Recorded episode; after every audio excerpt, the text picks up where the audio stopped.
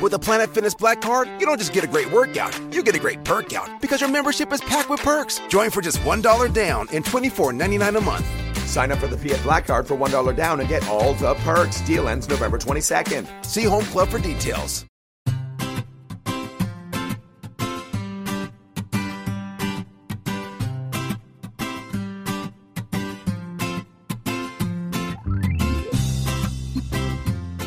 Bienvenidos al capítulo 141 de Perspectiva, un podcast de Milcar FM donde analizamos cada semana todas las decisiones y estrategias de las empresas que nos rodean. En este episodio conoceremos cómo Dyson es una de las empresas que más dinero invierte en innovación, pero que esto no es sinónimo de éxito automático. Si eres de los que les gusta estar informados, no lo dudes, sube el volumen y acompáñame. Yo soy David Isasi y hoy es 4 de noviembre de 2019. ¡Comenzamos!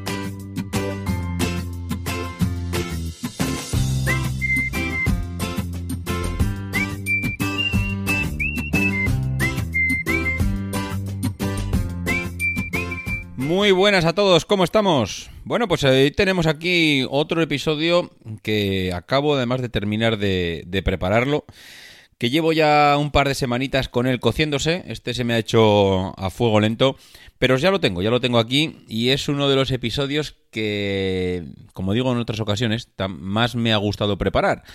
Porque, como decía el señor Jobs, esto de unir los puntos hacia atrás, pues hay veces que da resultados interesantes y hay veces que no, pero en este caso, desde luego, he aprendido mucho sobre la empresa.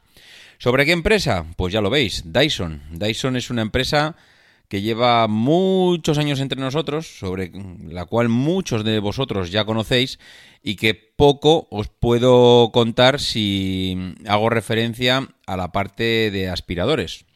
Eh, aquí la idea es ver el conjunto global y ver qué camino ha tomado Dyson durante los últimos, eh, durante los últimos años. Al final, eh, esta empresa es un referente, al final no nos vamos a engañar porque ellos mm, han tomado una delantera clara en algunos aspectos muy importantes de la industria, pero también es verdad que en otra parte mm, pues lo han intentado, pero no han llegado a, buen puerto. Pero bueno, tampoco vamos a adelantarnos, no vamos a vamos a podernos cómodos porque antes de hablar de esta última fase de Dyson, creo que es conveniente centrar un poco el tiro. Dyson es una compañía, mm, digamos, de tecnología global Mm, que tiene la sede en el Reino Unido, que sus principales productos son aspiradoras, que está basado en el, en el, principio del separador ciclónico, pero que también produce secadores de pelo, deshumificadores, secadores de mano, ventiladores. Bueno, de hecho, en el 2018 Dyson alcanzó una cifra de negocio de 4.400 millones de libras esterlinas. Es decir, no es una empresa, es un empresón. Esto estamos hablando de, palabras mayores. Bueno, pues eh, creo que me ha parecido ver en la Wikipedia que, que la comparación de Dyson la hacían con, Newton, con Isaac Newton. Decían que a Newton se le cayó una manzana en la cabeza y a Dyson eh, pues parece que lo que se le cayó no es un aspirador, sino que le vino la luz, le vino la inspiración mientras pasaba el aspirador en el salón de su casa. Estaba pasando el aspirador, el trasto hacía más ruido que Dios talento y encima de que hacía un montón de ruido, pues el trasto aspiraba súper poco. Y este hombre dijo, ¿cómo puede ser que con el ruido que está haciendo esto mmm, prácticamente no estoy aspirando nada? Entonces, pues paró aquello, abrió la caja del aspirador, allí vio la bolsa, eh, cambió la bolsa porque dijo, bueno, la bolsa se ha obstruido, está medio cegada, por eso la potencia del motor no puede sacar todo el aire que está, que está moviendo. Bueno, pues al final ni una cosa ni otra. Acabó, o sea, sacó la bolsa y aquello seguía haciendo un ruido infernal.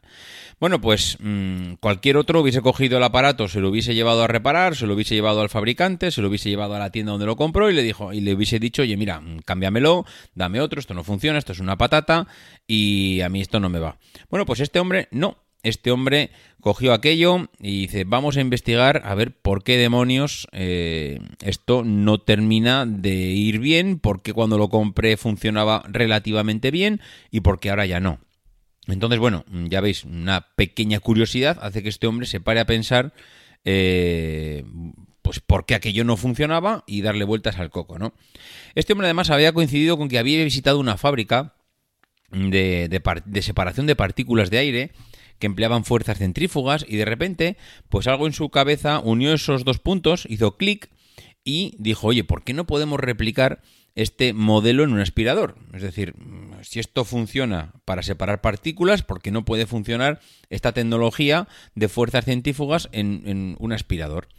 Claro, eh, la idea no es, no es fácil. Mm, según cuenta la leyenda, en este sentido, este hombre dice que confeccionó más de 5.000 prototipos hasta llegar al definitivo. Hombre, 5.000 prototipos, mm, a ver, yo no sé a qué le llaman prototipo, pero construir un prototipo cuesta mucho tiempo, porque no dispones de los medios necesarios, porque estás tú solo, porque mm, no tienes inversión, no tienes dinero. Bueno, suponiendo que tengas dinero, construir un prototipo de un aspirador, hombre, pues no sé cuesta su tiempo. El caso es que dice que hizo 5.000. Bueno, bueno, lo vamos a creer que hizo 5.000. También mm, quiero pensar que hizo uno y le cambió un tornillo y eso le llamamos el prototipo número 2. Le cambió otro tornillo, le cambiamos el o le llamamos prototipo número 3, porque si no, ya me dirás tú a mí cómo se pueden construir 5.000 prototipos. Pero bueno, no nos perdamos ahora en esto, que es lo de menos. Eh, este hombre empieza a construir los prototipos, no tiene miedo al fracaso, em, esto no le funciona otro y otro y otro y otro. De hecho, él dice que mm, todos esos reverses en su vida le han subido, le han subido, le han servido para avanzar él dice literalmente, dice, mi vida y mi día a día están llenos de fracasos y que los fracasos son interesantes. Esto es lo que tantas veces se ha comentado, que no hay por qué tener miedo al fracaso, sino que lo que hay que hacer es, oye, aprender de ese fracaso y seguir hacia adelante. De hecho, esto lo ha, lo ha empleado mucho en, las últimas eh, investigaciones que ha hecho, pero bueno, no nos anticipemos y continuemos. Bueno, eh desmontó aquel aparato que tenía en marcha, le fabricó uno nuevo con esos ciclones caseros que diseñó él mismo y eh, lo fabrica con cartón, con cinta adhesiva.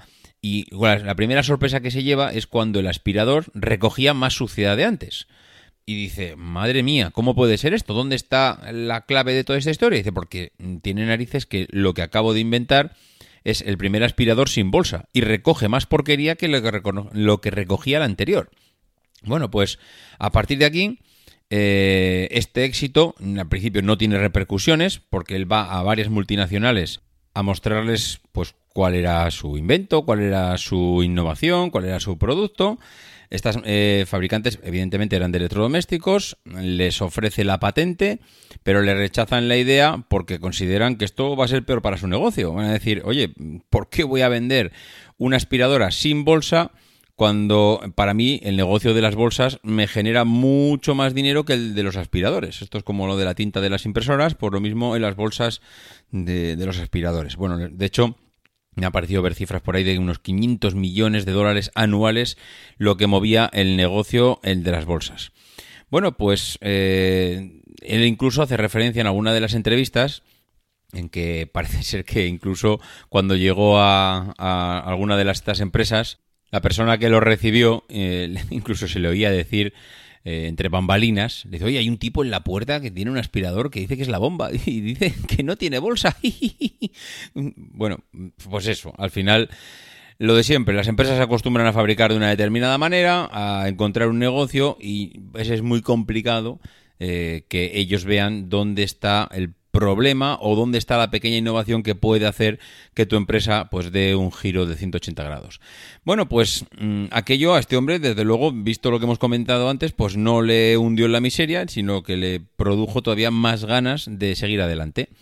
Eh, él ya tenía claro que había nacido Dyson Limited, que es como le llamó inicialmente a su empresa, y los primeros pasos pues fueron complicados, mm, prácticamente no vendía nada, él lanzó esa empresa en el año 93 y, y bueno, pues parece ser que esa capacidad superior de succionar que tecnológicamente pues parecía que ponía a su aspirador por encima de los demás, no era argumento suficiente como para decir adiós al aspirador de toda la vida y que la gente se arriesgase con una marca desconocida. Pero claro, 10 años más tarde mm, todo de repente cambió no solo le bastaba al hombre sino ser bueno, sino que además habría que atraer a la gente eh, por lo que realmente se veía interesado en un producto, porque el producto puede ser buenísimo, pero si tú se lo estás vendiendo con que el producto es de color rojo, rojo, rojo, rojo, y a la gente el color del producto le da igual, pues entonces, mm, pues es que la gente no se va a fijar en tu producto. ¿Cuál fue la gracia de este hombre para que la gente de repente se, eh, se empezase a fijar en su producto? Pues como siempre el sucio y vil dinero. El, cambiamos, cambió el eslogan de, bueno, el eslogan, digamos que lo que decía es vendía su producto como algo tecnológicamente por encima, que succionaba más que los demás, pero de repente dijo, si esto no funciona, ¿por dónde le vamos a entrar a la gente? Pues por la parte económica. Mm, y de repente el eslogan pasó a ser es diga adiós a las bolsas de recambio. Y ese diga adiós a las bolsas de recambio es lo que a la gente le hizo cambiar el chip y dijo, ¿cómo? ¿Me estás diciendo que me tengo que ahorrar las bolsas? ¿Ya no voy a tener que comprar las bolsas? Ostras, esto es otra cosa diferente. Me estás hablando de que no solo tu producto es tecnológicamente mejor, sino que encima me va a hacerme ahorrar dinero. Ahora sí, ahora pongo las orejas de punta y ahora te estoy escuchando. Ahora sí estoy prestando atención a lo que me estás diciendo. Bueno, pues eh, nació el GeForce, que fue el, primer aspirador que tenía esas características y que no necesitaba las bolsas de recambio. Bueno, pues a partir de aquí hizo boom la empresa y despuntó. Es verdad que hubo un pequeño, un pequeño paso previo.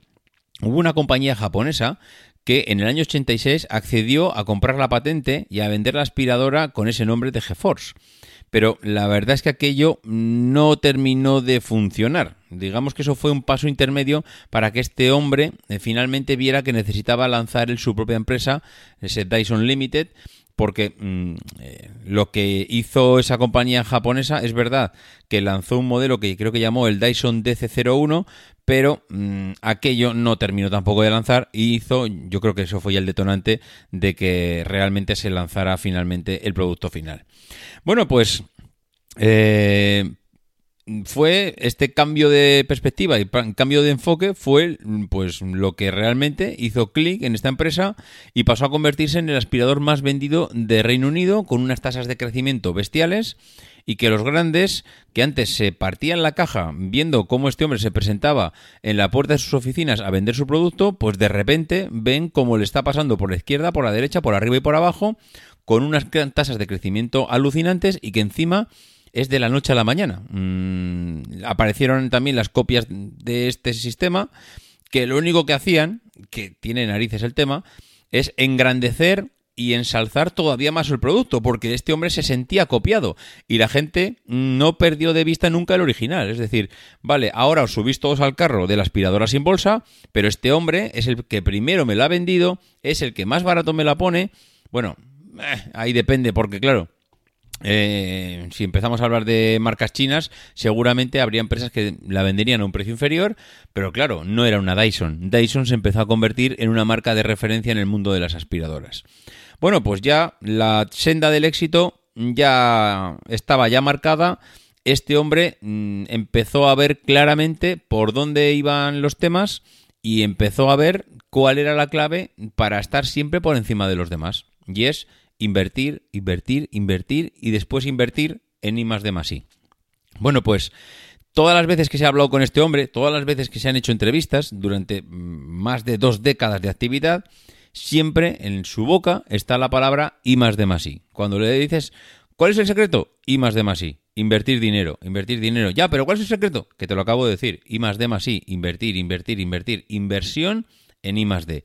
Él tiene claro que para estar en la punta de lanza de una tecnología, de un sector, de un mercado, hay que invertir constantemente. En el momento que dejas de invertir, pues te pasan, como le, pasa, como le pasó a él con su competencia, pues por la izquierda y por la derecha. Él habla de que está invirtiendo eh, semanalmente 3,7 millones de euros en, en, en I+.D. Mm, ojo, tiene más de mil ingenieros y científicos trabajando en I+.D. O sea, esta la apuesta que hace este hombre por la inversión y por estar siempre por delante de los demás, que es, mm, vamos, casi, casi imposible estar eh, o, digamos, ganarle en ese sentido. Pensemos que tiene un laboratorio de diseño y desarrollo que cuenta además eh, con, una, con un sector, con un laboratorio de microbiología. Y algunos diremos, pero vamos, ¿qué me estás contando? ¿Cómo puede ser que este hombre esté invirtiendo en microbiología? Pues sí, pues porque él en, el tema de las aspiradoras, eh, vio que el mayor enemigo al que se encuentra la aspiradora es el polvo. El polvo está lleno de, lleno de microbios, de bacterias, de virus, de, bueno, de todo. Esto habría que ir al podcast de Carmena García, Bacteriófagos, para que aprendáis de estas cosas, porque conmigo aquí de esto no vais a aprender. Bueno, pues eh, el laboratorio se creó en el 2001 para estudiar el comportamiento de los ácaros eh, y a los alérgenos domésticos para ayudar a los ingenieros a diseñar aspiradoras que los pudieran combatir mejor. Es decir, no invertimos solo en tecnología, invertimos en aquello que creemos que puede venir, que puede ser el futuro. Es decir, si el futuro puede ser por la salud, eh, el bienestar, estar en un entorno un poco más, eh, digamos, menos contaminado, pues este hombre ya en, el 2001 lo empezó a ver por ahí y empezó a crear un laboratorio que eh, iba investigando en microbiología. Bueno, pues mm, de hecho los científicos de Dyson tenían sus propios cultivos de ácaros, mm, que ya, vamos, que tiene tela, ¿eh? Una empresa de, aspiradores con sus propios cultivos de, ácaros.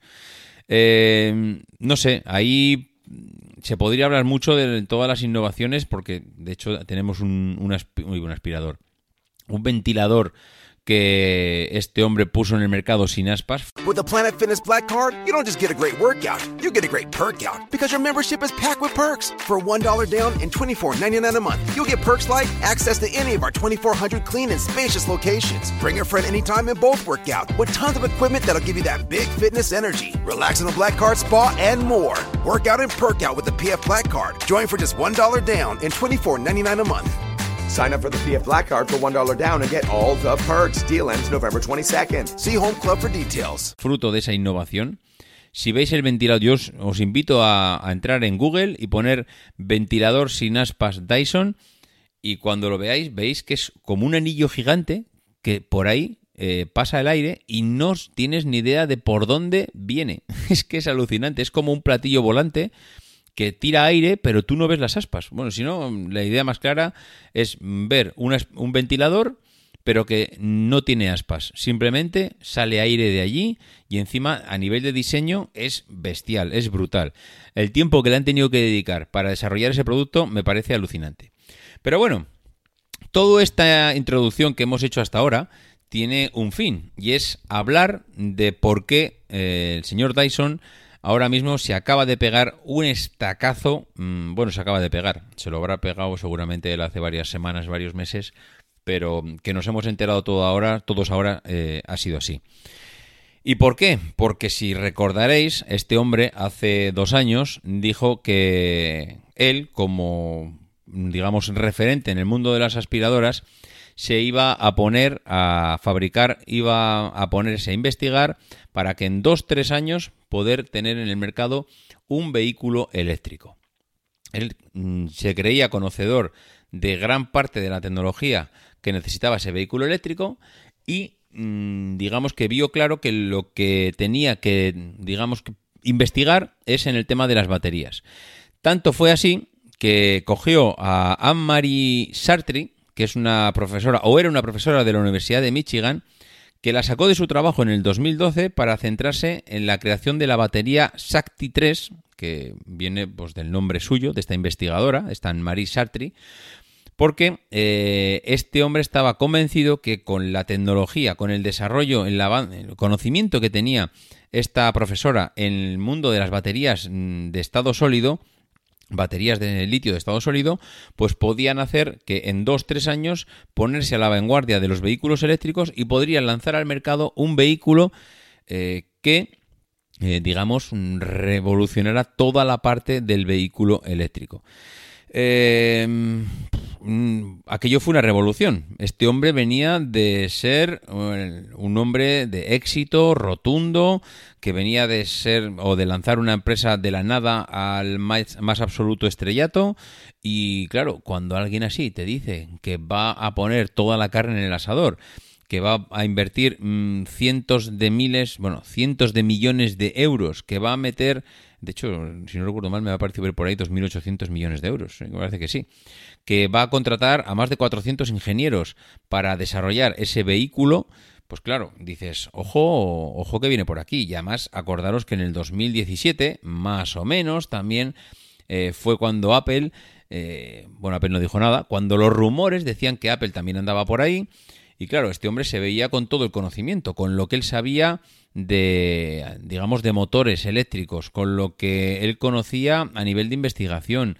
Solo le faltaba la batería y es, coge a esta profesora, la saca de la universidad y le dice, ven aquí y haz que mi empresa sea capaz de sacar en dos, tres años un vehículo eléctrico que deslumbre al mundo y seamos pioneros.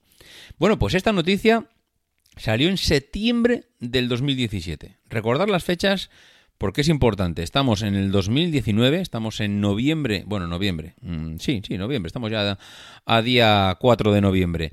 Estamos a 4 de noviembre, estamos hablando de hace dos años, este hombre dice que va a revolucionar el mercado.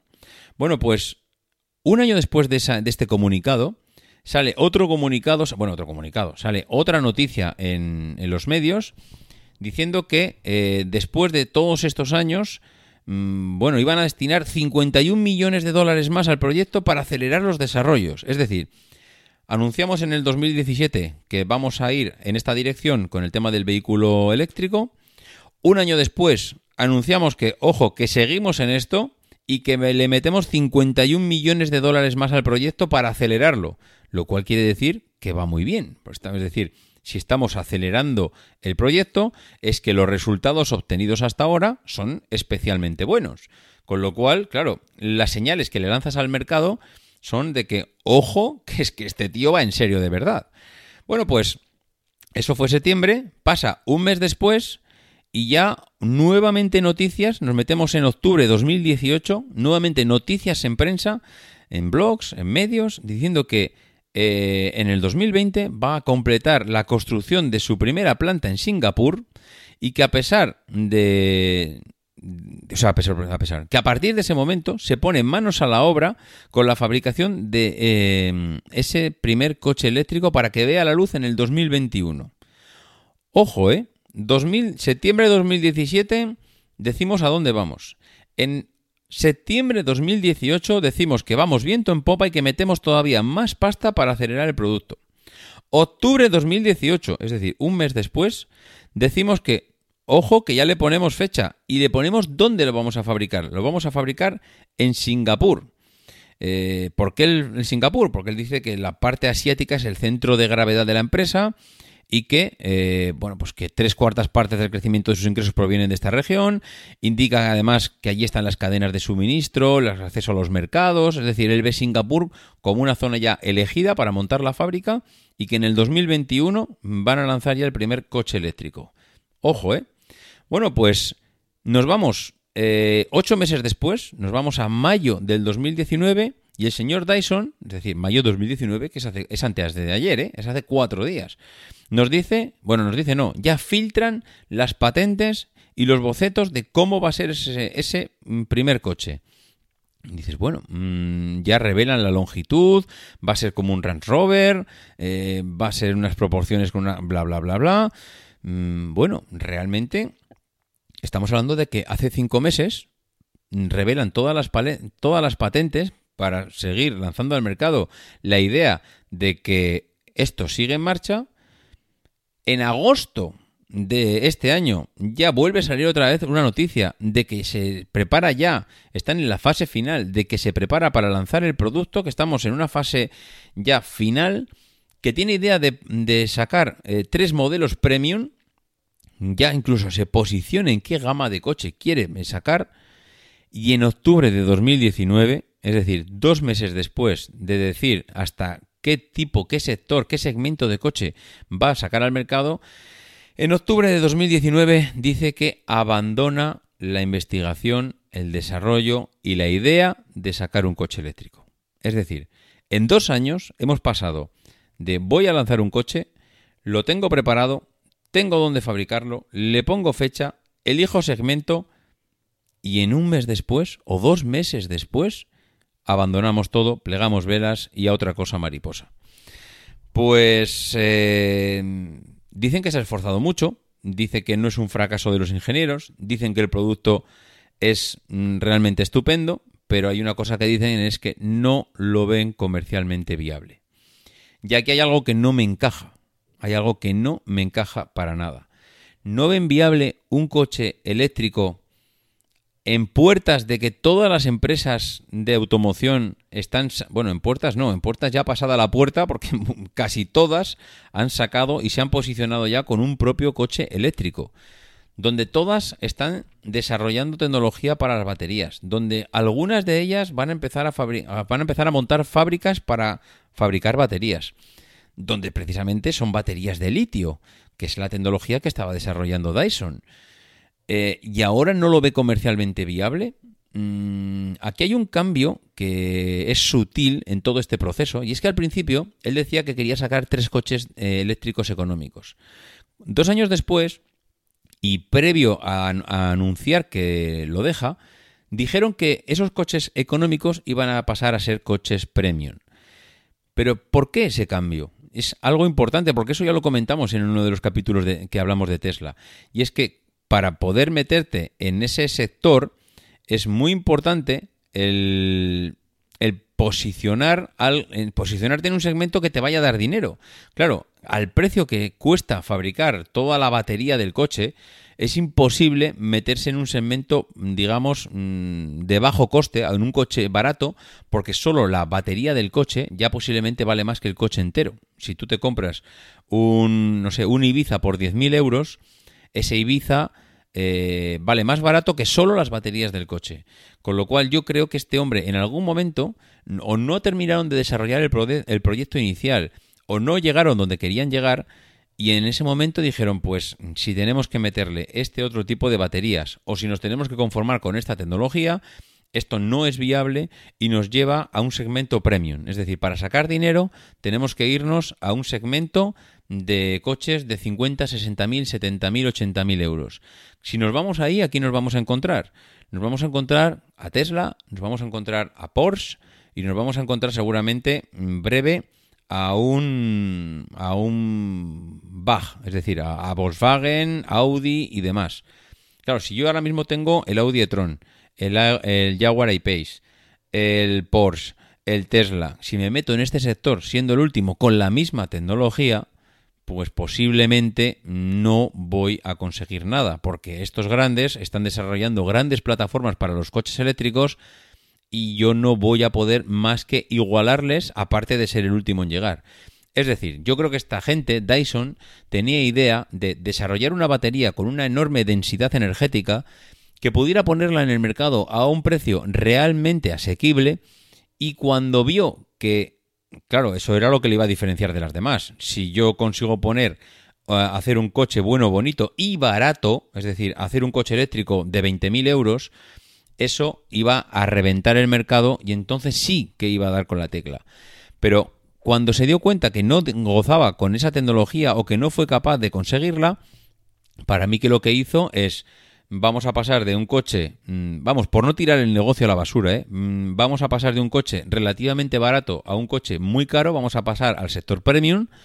Y cuando realmente mm, han hecho todos los números, han hecho todos los análisis, han hecho todo lo que se tenía que hacer, se han dado cuenta que dices, mira, yo no meto más dinero, hemos metido casi 3.000 millones de euros en esto, me voy a pegar ahora mismo con los grandes del sector, que me llevan años y años de ventaja. No voy a ser yo el líder del sector, voy a llegar el último, no conozco el sector, no voy a estar metido.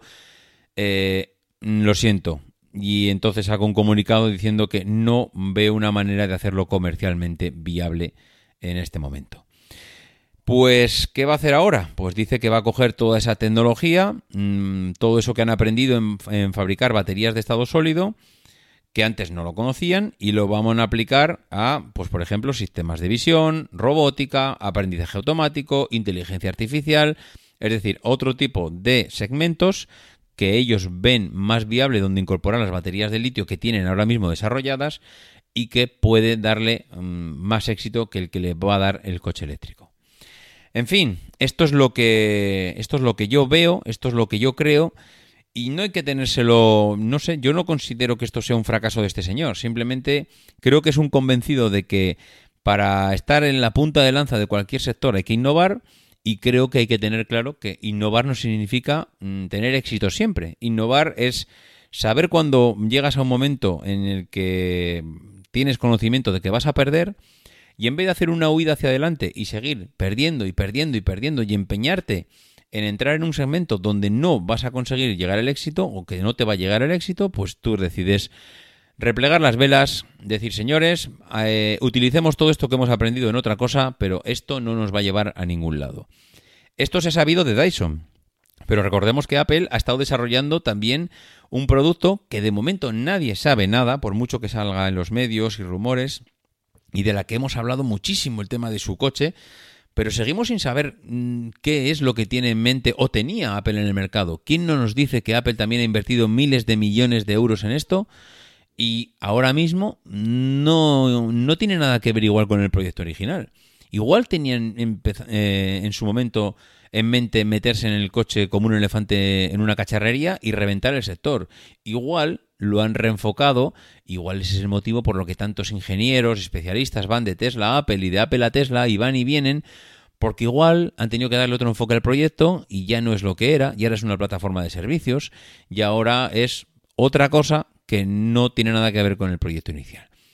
En fin, está bien conocer esto de estas empresas porque nos ponen un poquito en perspectiva de oye, que esto de innovar no consiste siempre en reventar el mercado y tener un éxito bestial, que innovar también significa que tienes que acertar en la dirección de innovación, porque si no, te puede llevar al más absoluto fracaso.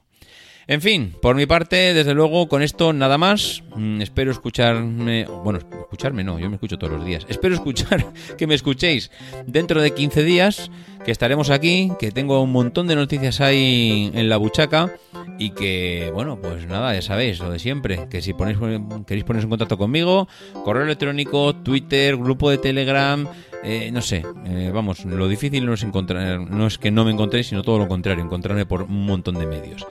En fin, lo de siempre, que no dejéis de intentar ser uno de esos locos que hace lo imposible por cambiar el mundo.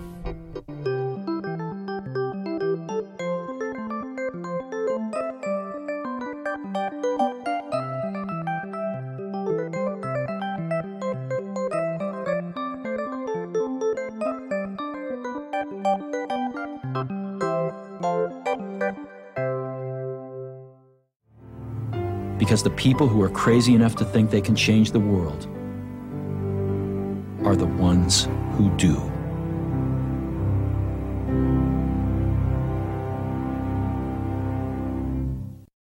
Cuando el tráfico te sube la presión, nada mejor que una buena canción. Cuando las noticias ocupen tu atención, enfócate en lo que te alegra el corazón. Y cuando te sientas mal, un buen médico te ayuda a sanar. Sabemos que mantener tu salud es tu prioridad, también es la nuestra en Kaiser Permanente, donde trabajamos juntos para cuidar de todo lo que tú eres. Kaiser Permanente, para todo lo que tú eres. Kaiser Foundation Health Plan of the Mid-Atlantic Stay Inc., 2101 East Jefferson Street, Rockville, Maryland 20852.